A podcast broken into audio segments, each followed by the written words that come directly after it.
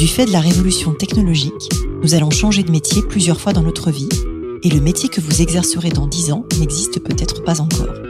Je m'appelle Isabelle Rouen, je suis entrepreneur et fondatrice du cabinet de recrutement de dirigeants Colibri Talent.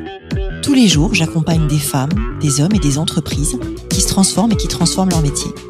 Avec ce podcast des métiers du futur, je vous propose de rencontrer des dirigeants, des entrepreneurs, des chercheurs, bref, des personnes inspirantes qui vont partager avec vous leur parcours et leur vision du futur de leur métier. Bonjour à toutes et tous et bienvenue dans le podcast Les métiers du futur. Aujourd'hui, je reçois Laurence Boniquel-Zibridier. Il se trouve que Laurence et moi, on se connaît depuis un moment et qu'on se tutoie dans la vie et je vais garder bien sûr cette habitude au micro du podcast aujourd'hui. Laurence, tu travailles depuis plus de 30 ans dans le monde des médias. Tu as commencé chez Libération. Tu es passé chez 20 minutes au moment de sa création en 2001. Tu y restes 6 ans. Puis tu rejoins Weborama, qui est une entreprise de data dont tu deviendras la directrice générale. Depuis 5 ans, tu es la présidente de M Publicité, qui est la régie publicitaire du groupe Le Monde. Bonjour Laurence. Bonjour Isabelle. Merci beaucoup de m'accorder ce moment. La première question que j'ai envie de te poser, c'est pourquoi est-ce que tu as choisi ce monde des médias pour faire toute ta carrière? Qu'est-ce qui t'a attiré là-dedans? Alors c'est sans doute parce que c'était un univers qui m'était complètement familier. Mes parents étaient des grands consommateurs d'informations, de journaux. Il y en avait énormément à la maison. Mon papa était journaliste et on devait débattre à table. Et pour débattre à table, il fallait avoir préparé son sujet, il fallait avoir lu, il fallait arriver avec des arguments. Donc j'ai beaucoup consommé de médias toute petite. Et puis je voulais au départ être journaliste. Donc je faisais des piges. D'ailleurs, j'ai fait des piges longtemps. J'en ai fait tout au début de mon expérience professionnelle. Tu et dis pour quelle euh, marque média? Ah, des choses très créatives. J'ai même travaillé dans le domaine du mariage. J'ai même fait des piges pour un magazine de mariage et des féminins. Et puis je suis rentrée chez Libé par la pub en me disant que je trouverais bien un moyen de rejoindre la rédaction. Et en fait, j'ai adoré le métier de la pub. Donc je suis restée de ce côté-là. C'est rigolo comme histoire et comme aventure. Alors moi, ce qui m'a vraiment impressionné quand j'ai préparé euh, ce podcast, c'est les chiffres d'audience du Monde. Vous êtes en forte progression. Euh, la marque Le Monde touche plus de 20 millions de lecteurs par mois sur l'ensemble des supports. Vous figurez au premier rang des médias d'information, notamment en termes de nombre d'abonnés numériques.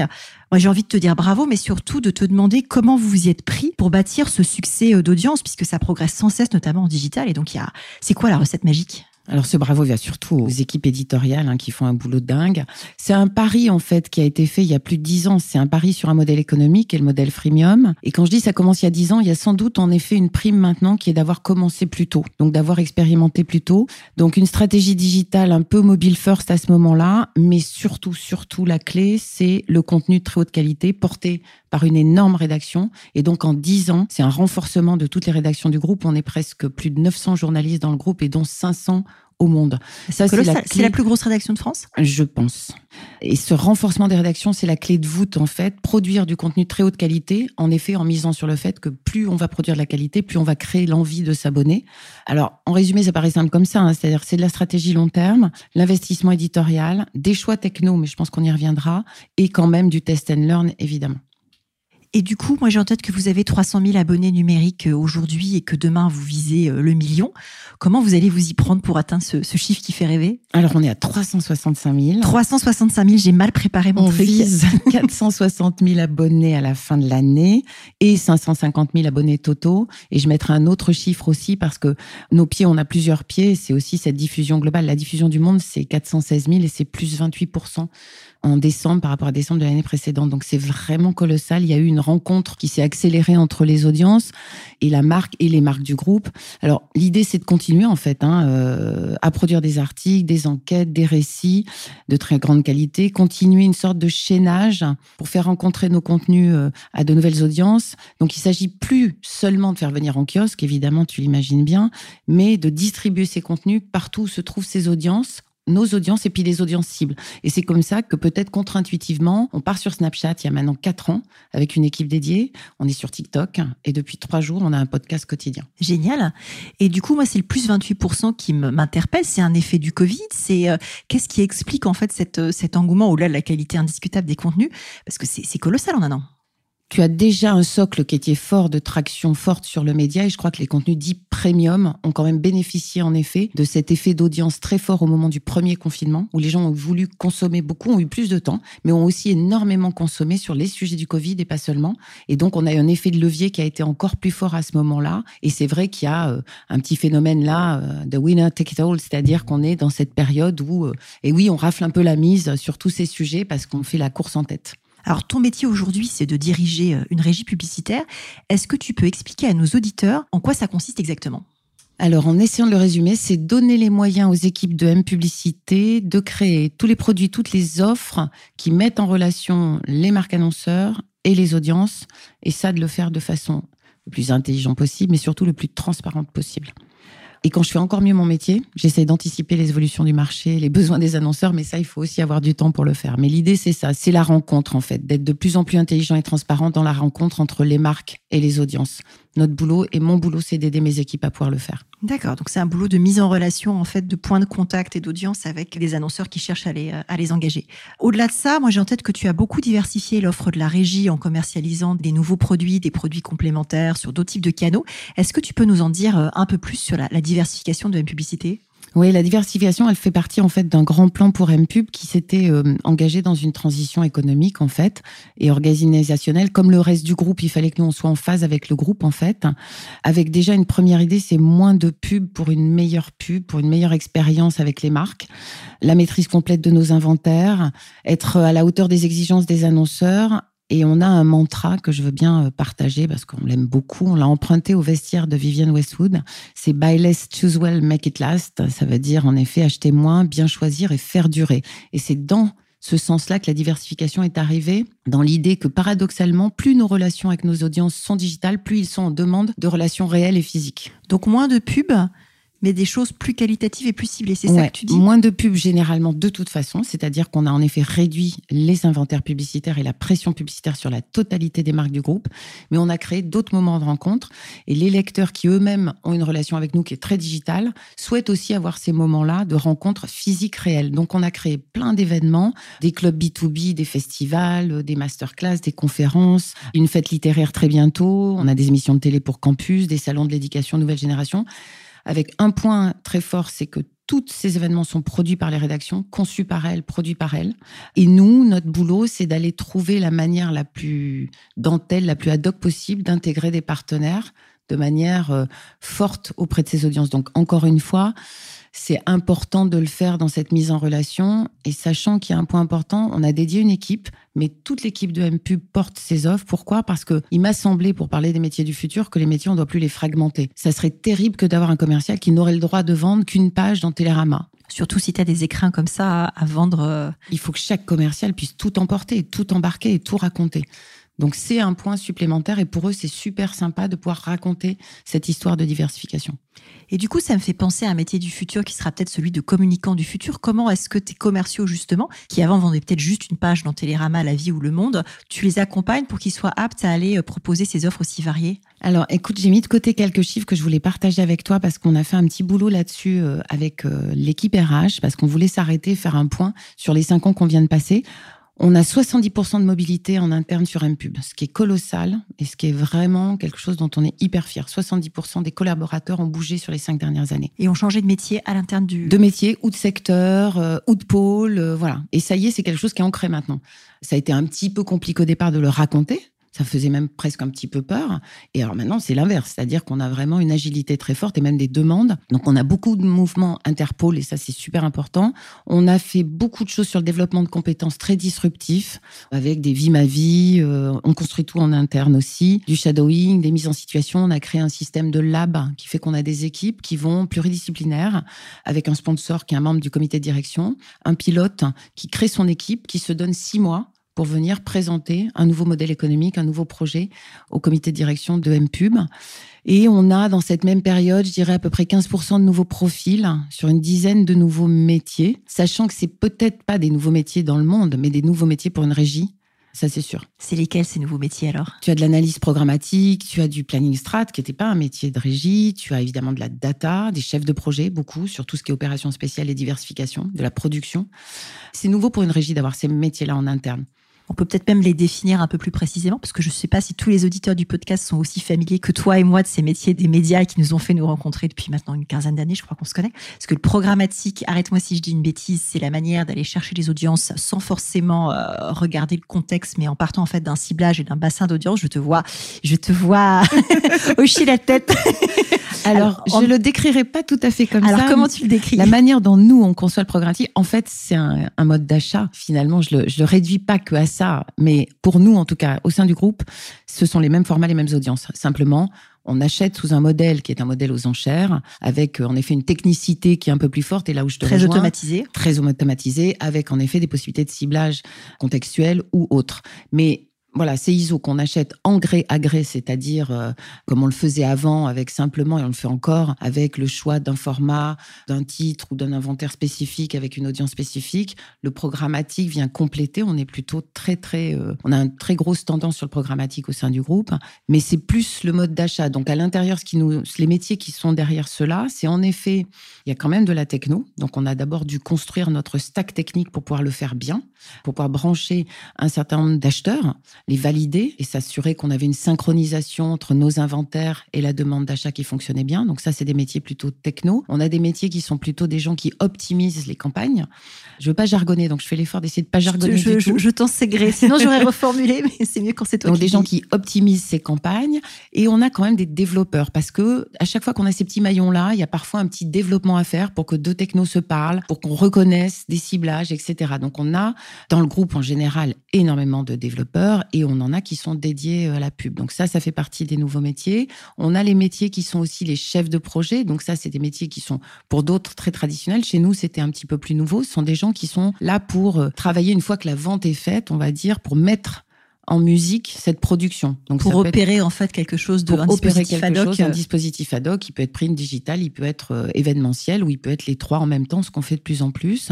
Voilà, la data. Sur la data, on a le sujet pour nous, c'est plutôt ce qu'on appellera de la data, euh, l'analyse data, comprendre nos audiences, pouvoir les raconter, les suivre et pouvoir euh, le faire dans les conditions que la loi nous impose, mais dans le sens du terme, avec le consentement, avec tous ces sujets. Donc ça veut dire qu'on monte quand même beaucoup en gamme, en expertise mais voilà, tu ne peux pas t'affranchir de l'aspect juridique, il faut avoir l'aspect technique, donc tout ça est super intéressant. C'est intéressant parce que ça ramène de nouvelles compétences. Et un autre métier dont tu as parlé euh, au début, qui est celui du planning stratégique, qui pour nos auditeurs, c'est pareil, tu reformules si tu pas d'accord avec la façon dont je le définis. Le planning stratégique, c'est le fait d'avoir des collaborateurs ou collaboratrices qui sont capables, à partir d'un brief, d'aller chercher des insights, des signaux faibles et de déclencher en fait une, ce qu'on appelle une big idea, en tout cas un axe créatif ou un axe de communication qui derrière ensuite va s'articuler sur différents supports de communication et j'imagine du coup sur différents euh, supports de la régie euh, M-Pub. C'est effectivement des métiers qui étaient traditionnellement des métiers d'agence et qui aujourd'hui se développent beaucoup en régie. Tu en as combien des, des planners stratégiques? Planning Strat, on en a trois. En fait, c'est une vraie chance hein, et c'est dans l'équipe euh, d'Elisabeth Yaldela qui gère la partie marketing et com de la régie. C'est une équipe euh, riche pour nous, c'est important parce que c'est à la fois ce qui nous permet, nous, de mieux nous raconter, mais c'est aussi de pouvoir mettre exactement ce que tu viens de dire au service d'un annonceur et d'un projet, d'une problématique, une réflexion. Il y a quelque chose de très intellectuel derrière qui était important et dans une maison comme la nôtre, avoir ce temps de la réflexion intellectuelle pour reformuler une idée et ensuite la mettre en scène pour une audience, c'est quelque chose sur lequel on voulait en effet mettre plus de force et plus de contenu.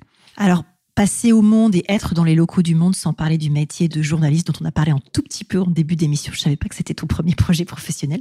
Tu vois, comme qu'on découvre des choses avec le temps. Euh, J'aimerais bien te faire réagir sur ce métier de journaliste, sur comment il est vécu euh, par les rédactions du monde et de savoir si toi, tu avais une vision de ce que peut être un journaliste du futur, puisque je crois que tu en vois quand même de près toute la journée quand même. Alors, pour le coup, je pense que s'il y a quelque chose qui ne va pas changer, c'est le journalisme. C'est-à-dire que le journalisme, euh, les enquêtes d'il y a des dizaines d'années, et même avant, et celles de demain, c'est le même principe fondateur, c'est enquêter, raconter, décrire, donner à comprendre, analyser. Ça, c'est toujours le même métier. Ce qui change, et on est reconnu en effet pour ça au sein du monde, pour euh, cette qualité, pour cette exigence journalistique. Et puis, ça remplit une mission euh, d'animation du débat démocratique. Donc ça, ça ne change pas. Il y a un rôle sociétal. Absolument. Ce qui, encore plus maintenant, euh, pour surveiller les fake news, pour pouvoir décrire mieux pour de nouvelles générations. Donc ça, c'est important. Ce qui change, par contre, c'est la manière dont on distribue ce contenu. C'est-à-dire la manière dont on va le pousser, le donner à lire à quelqu'un, gratuit ou payant, sur le site ou sur le papier,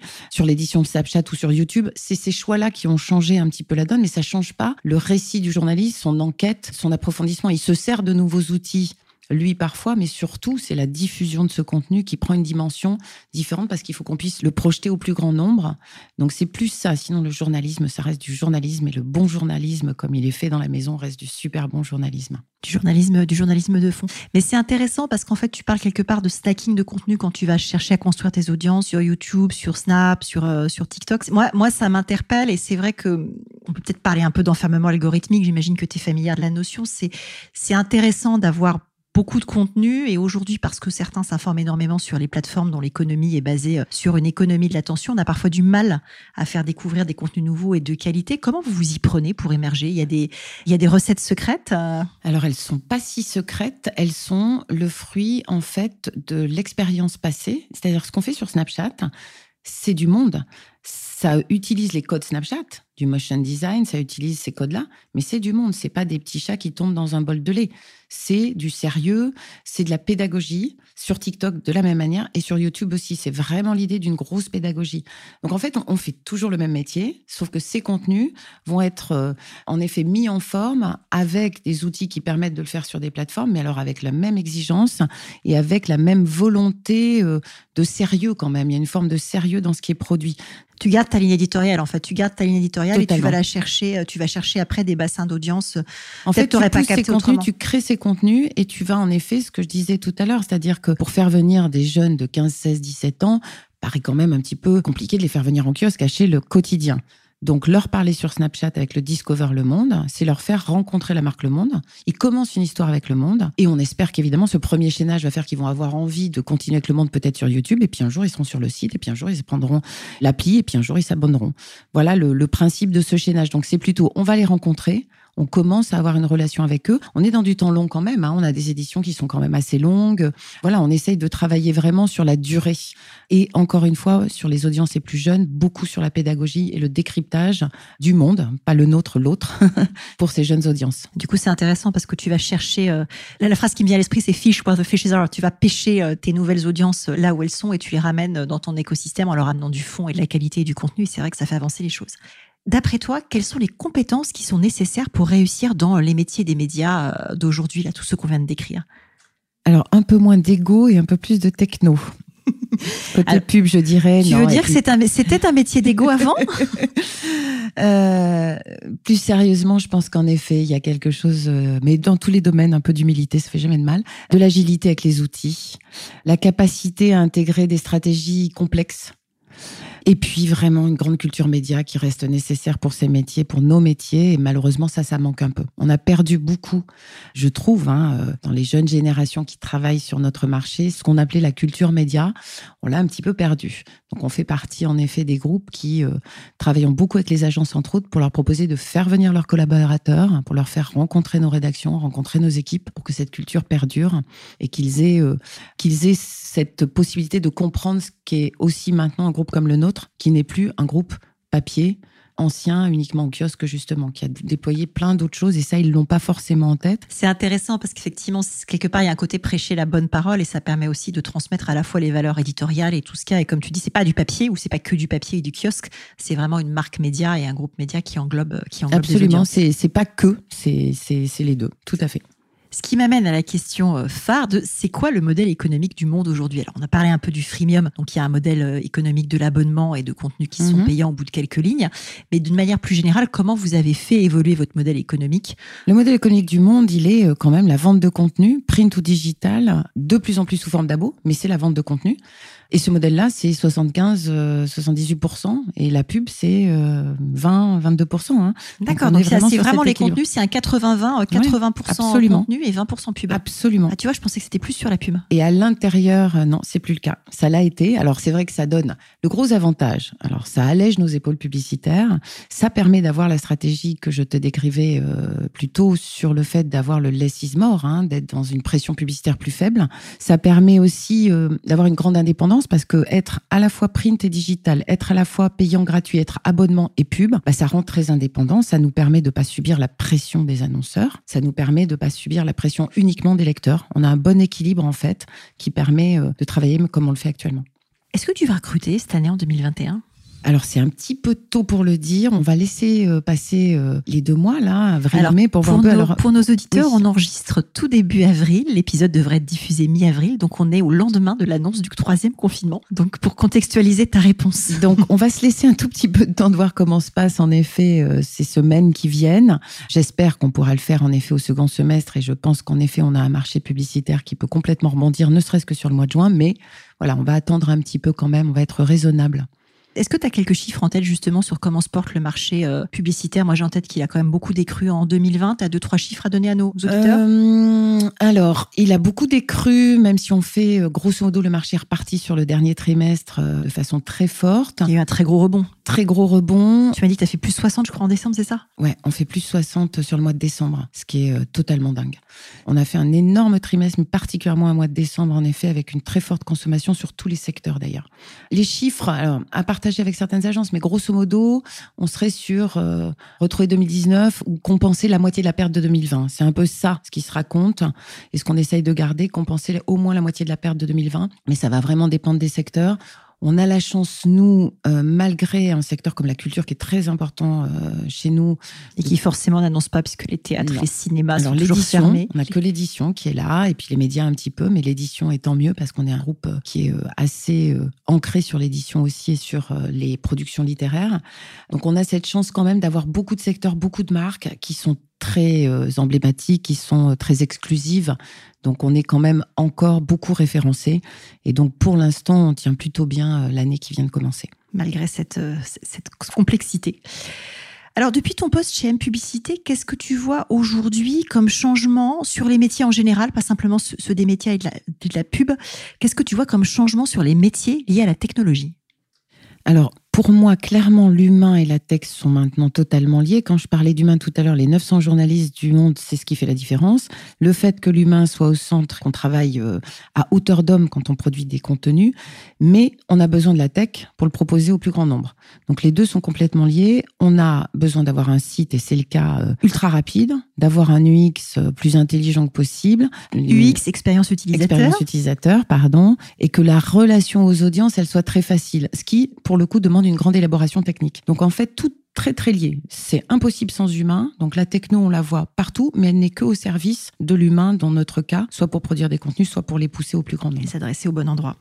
Qu'est-ce que tu penses nécessaire aujourd'hui de faire pour anticiper euh, toutes les évolutions qu'on a décrites et qu'est-ce que peut-être vous faites déjà euh, chez M Publicité? On a parlé d'agilité, on a parlé de vie ma Ouais, vie. Oui, ça on le fait pas mal. On est, euh, ouais, on est agile, ça c'est sûr. Ce qui manque peut-être et qu'on doit faire plus, c'est prendre plus de temps sur la prospective, se poser, euh, analyser, euh, projeter, regarder, comprendre ce qui se fait à l'extérieur de chez nous, de la France. Je, trouve qu'on le fait pas assez encore. On le fait un peu. Cette culture euh, est plus forte, mais on est encore un peu en demande de ça. Comment vous humez les tendances internationales? Bah, la chance qu'on a, c'est qu'on ait un titre, en tout cas pour le monde, euh, qui est présent à l'international. Qui est solide Et on a sur ses pages internationales. Et on a des audiences à l'international de plus en plus et des abonnés à l'international. Donc déjà, on a, on a un énorme maillage de correspondants. Donc il y a beaucoup de choses qui nous reviennent comme cela. Et après, c'est au sein des équipes chez MPub, plutôt avec les annonceurs qui nous racontent des histoires, les annonceurs les agences qui ont euh, souvent des groupes internationaux, ou qui ont des maillages internationaux, nous permettent de ramener vers nous des expériences euh, et les boîtes de techno avec lesquelles on travaille aussi. Mais ça reste quelque chose, je trouve qu'on ne fait pas encore complètement assez. D'accord. Quel conseil tu donnerais à un jeune qui aujourd'hui euh, veut s'orienter et préparer son entrée sur le marché du travail? Alors, de rester enthousiaste et combatif, hein, il va falloir. non, se dire que la techno est une alliée, cultiver le doute. Pourquoi le doute? C'est important. Toujours douter, ça fait avancer. Et puis surtout, consommer des médias. J'aime bien terminer par des questions un peu plus euh, personnelles pour partager avec nos auditeurs. Et la première, j'aimerais savoir quel est ton secret pour concilier vie pro et vie perso, parce que tu vis à 100 à l'heure et je voulais savoir comment tu y arrives. Alors, j'y arrive très bien, mais alors euh, peut-être parce que justement, j'en fais pas un sujet. C'est-à-dire que c'est pas du tout un sujet de tension.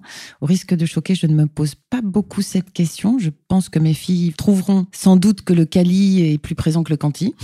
mais on a une famille qui fonctionne assez bien, pro-perso, euh, et tout le monde est très indépendant dans cette famille. Donc, euh, c'est une question qui jusqu'à présent n'a pas été trop un souci. Eh ben, c'est chouette, tant mieux. Est-ce que tu peux me décrire une de tes journées types?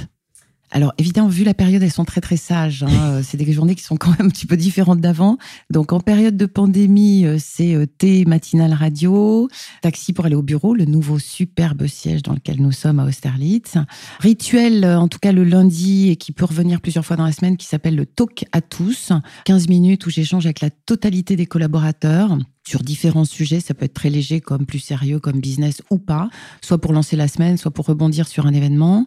Pas mal de réunions de rendez-vous comme tout le monde. Beaucoup d'informels. On garde beaucoup d'informels en hybride, juste pour discuter, juste pour se voir, juste pour se parler. J'en ai, on en a mis encore plus de l'informel. Et comment tu le fais en hybride du coup? Ben, On va se mettre à quelques-uns avec un ordi euh, dans l'espace. On a un endroit un peu lounge et on va appeler quelqu'un, on va discuter d'un sujet, on va essayer de trouver des solutions. On va aller sur notre belle terrasse ou alors on va descendre sous la arche de notre immeuble euh, dehors pour discuter discuter un peu. Il faut garder ça. Je pense que c'est super important de garder ces moments-là. Et puis euh, la fin de journée, le soir, je cuisine en lisant les papiers que j'ai pas eu le temps de lire dans la journée. Comme on a besoin de se laisser un peu aller dans cette période, on mange de plus en plus par terre autour de la table basse, je dois dire. Je joue au tarot avec ma fille. C'est quelque chose que j'avais pas fait depuis longtemps. Donc, je rejoue au tarot. Et après, je me remets sur l'ordi pour checker les mails, préparer le lendemain. Et ensuite, c'est une série, un bouquin. Je me couche assez tard. Mais c'est marrant parce qu'en fait, ta journée type, elle est rythmée par les médias, en fait. C'est ça qui est intéressant dans la, dans la façon dont tu l'as décrit. Il y a la radio, il y a les papiers, il y a, les, euh, il y a la consommation. C'est très frappant, en fait. Et du coup, je fais un rebond. Alors, je, je sors des questions pro-perso, mais euh, on a parlé, tu as parlé plusieurs fois de, de, de l'immeuble. C'est vrai que c'est un déménagement qui est récent. Je mettrai des photos euh, sur, sur le site du podcast. Est-ce que tu peux nous décrire le projet architectural? Est-ce que ça a changé pour le monde, ce déménagement dans, ce, dans, cette, dans ce lieu de travail qui incroyable et très différent de ce que c'était avant. Oui, alors on a déménagé euh, juste à l'issue, euh, pendant et, à l'issue du premier confinement. C'est à Austerlitz, c'est un projet architectural absolument formidable du bureau Snoeta, qui est euh, en effet un, bureau d'architecture qui a fait entre autres l'opéra d'Oslo, cet opéra sur lequel on marche sur le toit, une vague blanche sublime.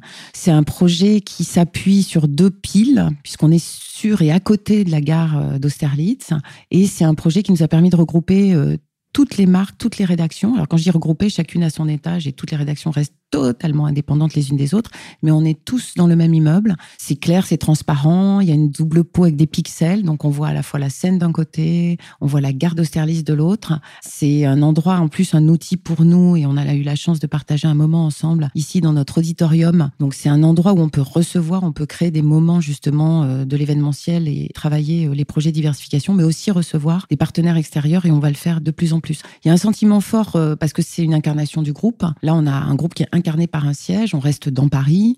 Il a été construit par le groupe. Donc ça donne beaucoup de signes qui sont quand même très intéressants pour les collaborateurs, en tout cas de M Publicité. Bah, ça donne un signe de bonne santé du groupe. Et moi, ce que je trouve intéressant, c'est que c'est quand même une architecture qui est très ouverte, très collaborative. Il y a peu de cloisons, il y a beaucoup d'espace pour se réunir. Et j'ai l'impression qu'en fait, c'est un peu les nouveaux styles du peut-être le bureau d'après, avec euh, où on viendra pour collaborer ou co-créer. En tout cas, moi, je trouve qu'il respire ce lieu. Donc c'est aussi ça que j'avais envie. C'est pas du tout radiophonique, mais c'est pas grave. Donc euh, moi, c'est ça que j'avais aussi envie de partager. Qu'est-ce qui te fait lever le matin? Alors pas grand chose, peut-être lié au fait que je me couche tard d'ailleurs. Bon, mon amoureux qui quand même me fait un thé et puis le réveil euh, toutes les 10 minutes en replay. Donc c'est Bohemian Rhapsody hein, de Queen. Au bout d'un moment, ça finit par marcher. C'est rigolo, je joue au piano en ce moment. Ah bah, écoute, voilà, je finis par m'extraire du lit, mais le matin c'est un peu dur. Et du coup, qu'est-ce qui te tient éveillé la nuit? Alors dans la période des livres, sinon c'est plutôt de danser ou de faire la fête. Mais dans la période, c'est les livres. De quel succès es-tu le plus fier? Alors en fait, c'est une question que je n'aime pas beaucoup parce que je la trouve très complexe, parce qu'il n'y a pas un seul, et vraiment sans euh, un seul succès, il n'y a rien de toute seule. C'est que des équipes, que des histoires de moments et d'équipes. Bon, moi j'ai eu beaucoup, beaucoup de chance parce que j'ai été dans des maisons absolument géniales. Alors évidemment, le lancement de 20 minutes, c'est un truc de fou. C'était vraiment très intéressant et incroyable à ce moment-là. La création de Weborama Publisher, cette offre pour les éditeurs quand on a commencé à travailler la data pour les éditeurs, euh, mais aussi le Monde Festival à Montréal. Voilà, on est parti from scratch à Montréal et on a inventé un festival là-bas. Et puis plein d'autres choses, mais euh, c'est que des histoires de collaboration, de moments. Euh, et de création à partir de rien, en fait, j'ai l'impression. Ouais, des, parfois d'intuition. Et puis parfois d'un gros, gros travail d'analyse et de benchmark, hein, un peu les deux quand même. C'est quoi ton prochain projet? Alors le prochain projet, là c'est le moment où on touche du bois, on croise les doigts, on fait tout ce qu'on peut faire. 4, 5, 6 juin, une fête littéraire organisée par le groupe Télérama, l'Obs et Le Monde à la Villette en partenariat avec France Inter où on va célébrer la culture et les livres. Donc 4, 5, 6 juin, on espère qu'on pourra le faire en présentiel. Je croise les doigts avec toi. Tu es une grande euh, lectrice. Est-ce que tu as un livre ou un podcast ou un contenu média à recommander à nos auditeurs qui s'intéressent au futur des métiers du travail? Alors, à part ton livre, je pense qu'il faut pas trop lire des choses sur le travail. C'est terrible ce que je vais dire. C'est-à-dire lire des livres sur le métier, lire des livres sur le. Moi, j'y arrive plus. Je le fais plus du tout. Et vraiment, à part ton livre, je le fais quasiment plus. Et pas non plus les podcasts pro. Donc le seul, le seul podcast que je vais proposer, c'est le nouveau, celui du Monde. C'est l'heure du Monde. C'est depuis trois jours à 6 heures du matin sur le monde.fr et sur Spotify. L'heure du Monde. Eh ben, écoute, je vais écouter ça. Je découvre un nouveau, euh, un nouveau support et un nouveau média. Donc je te remercie. Si nos auditeurs veulent te contacter, comment est-ce qu'on te joint? Mail et SMS. Ça marche. Merci beaucoup, Laurence, pour ce joli moment. C'est moi qui te remercie. Merci d'avoir écouté cet épisode des métiers du futur jusqu'au bout. Si vous avez aimé cette discussion, je vous encourage à noter le podcast sur vos différentes plateformes d'écoute et à le commenter, en particulier sur Apple Podcast. Cela nous aide grandement à progresser en termes d'audience. N'hésitez pas à me faire part de vos commentaires ou à me suggérer de nouveaux invités en me contactant par mail ou via LinkedIn. Prenez soin de vous et à très bientôt.